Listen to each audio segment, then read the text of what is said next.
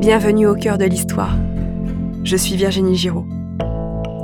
Dans le troisième épisode de cette série spéciale consacrée à Simone Veil, la magistrate est devenue ministre de la Santé en 1974. Elle porte un projet de société fondamental, la légalisation du droit à l'avortement. Épisode 4 Femme de paix.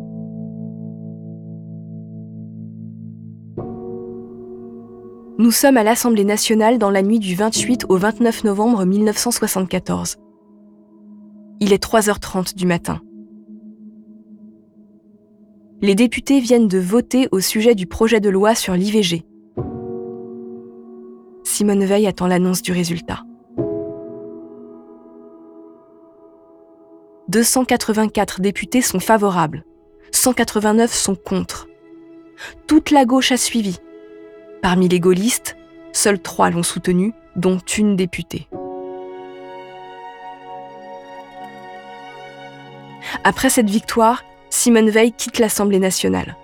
Sur le trottoir du Palais Bourbon, des militants agenouillés prient en égrénant leur chapelet.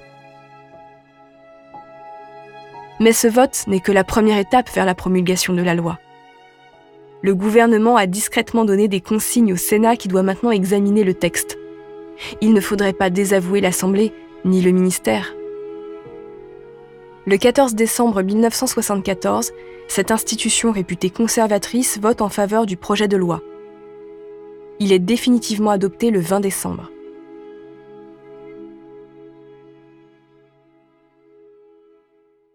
Simone Veil n'est pas dupe. Elle sait que les politiciens qui ont voté pour ont été influencés par leurs femmes. En dehors des petits bastions réactionnaires et progressistes qui font beaucoup de bruit, les hommes se fichent de cette loi.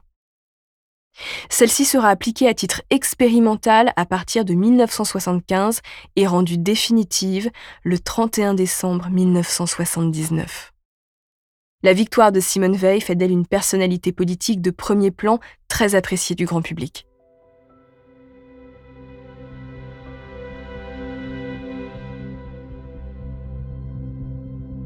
La même année, elle lance le plan Pouponnière.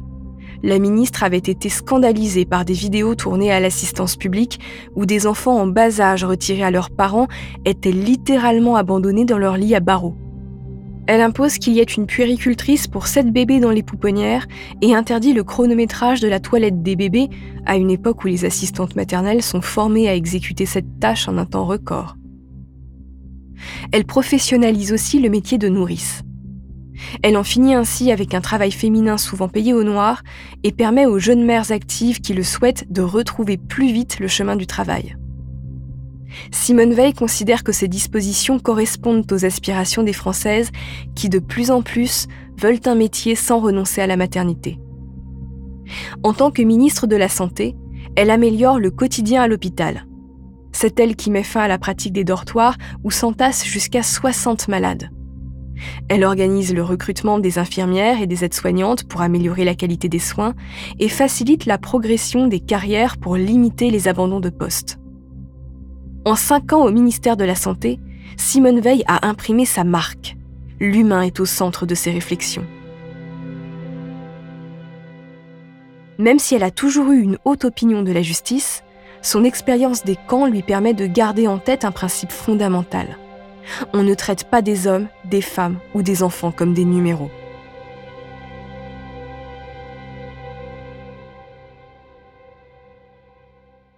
En 1979, Simone Veil quitte son ministère. Une autre aventure commence pour elle. En raison de son histoire et de ses engagements, elle apparaît encore à VGE comme la candidate idéale pour conduire la liste de l'UDF aux élections européennes. C'est un pari audacieux parce que Simone Veil, à 52 ans, n'a jamais été élue à aucune fonction. Mais elle se prend au jeu, elle écume les émissions de télé et les meetings. Le 7 juin 1979, elle fait un discours dans une école.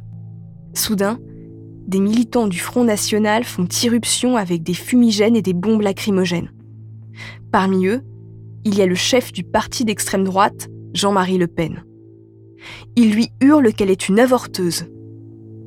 Simone Veil leur rétorque qu'ils sont des SS aux petits pieds qu'il ne représente que 1%, que ce n'est rien en démocratie, et elle conclut par ces mots Allez vous coucher.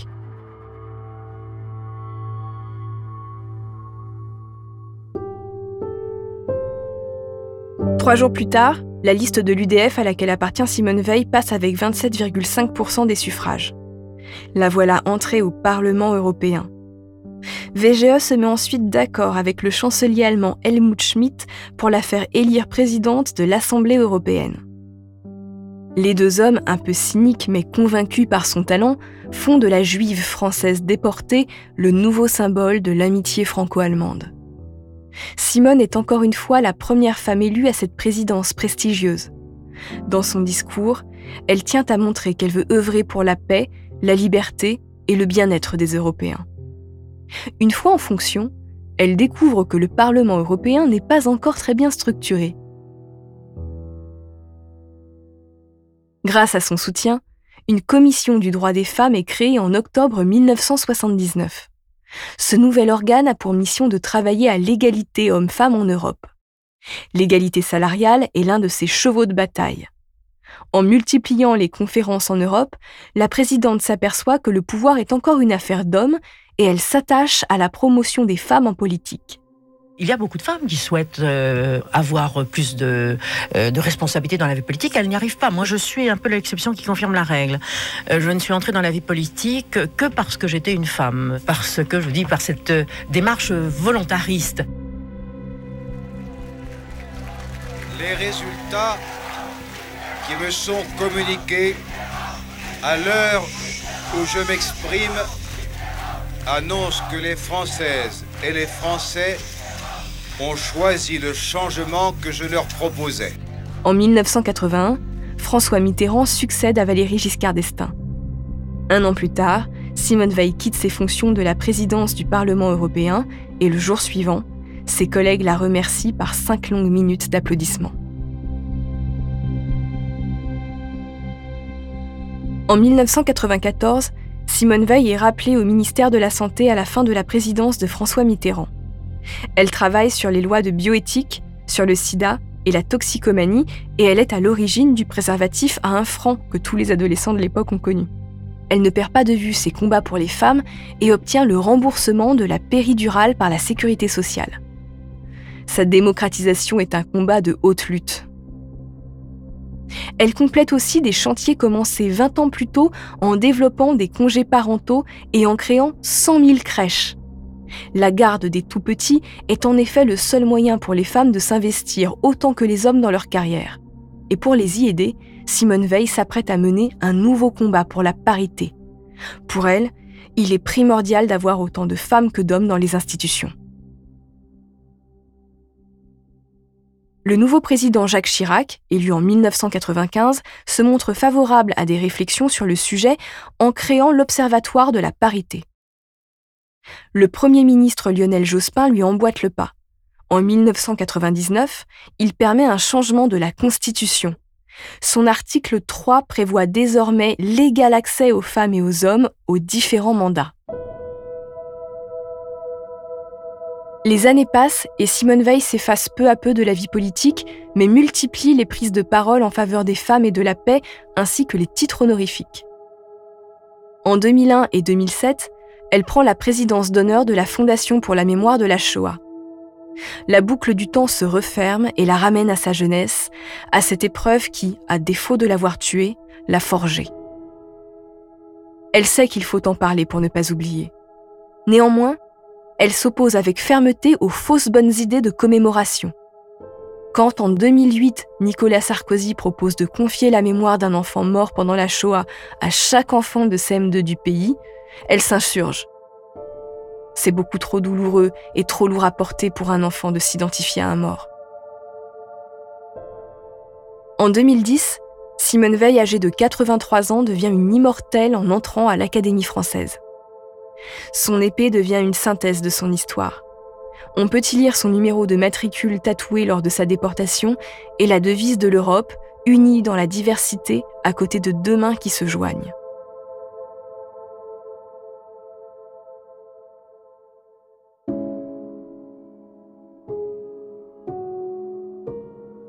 Épuisée par une longue vie intense, Simone Veil apparaît peu en public depuis 2013. Elle meurt chez elle à Paris le 30 juin 2017, à presque 90 ans.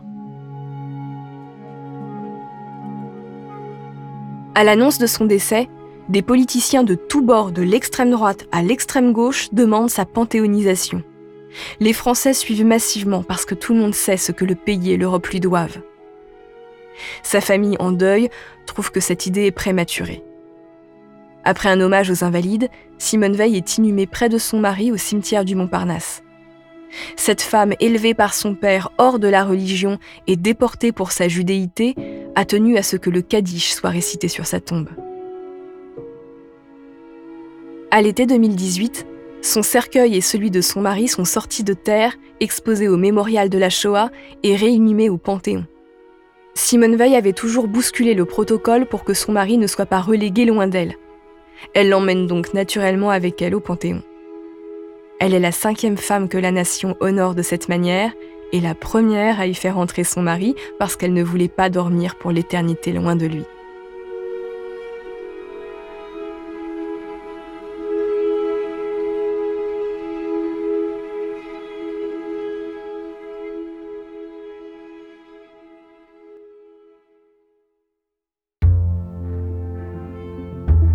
C'est la fin de ce récit en quatre épisodes consacré à Simone Veil. Merci de l'avoir écouté. Abonnez-vous au cœur de l'histoire sur votre plateforme d'écoute préférée pour ne manquer aucun épisode et suivez-nous sur Twitter, Instagram et TikTok pour avoir accès à des contenus inédits. Au cœur de l'histoire est un podcast original Europe Studio produit par Adèle Imbert. Je suis l'auteur du récit que vous venez d'écouter.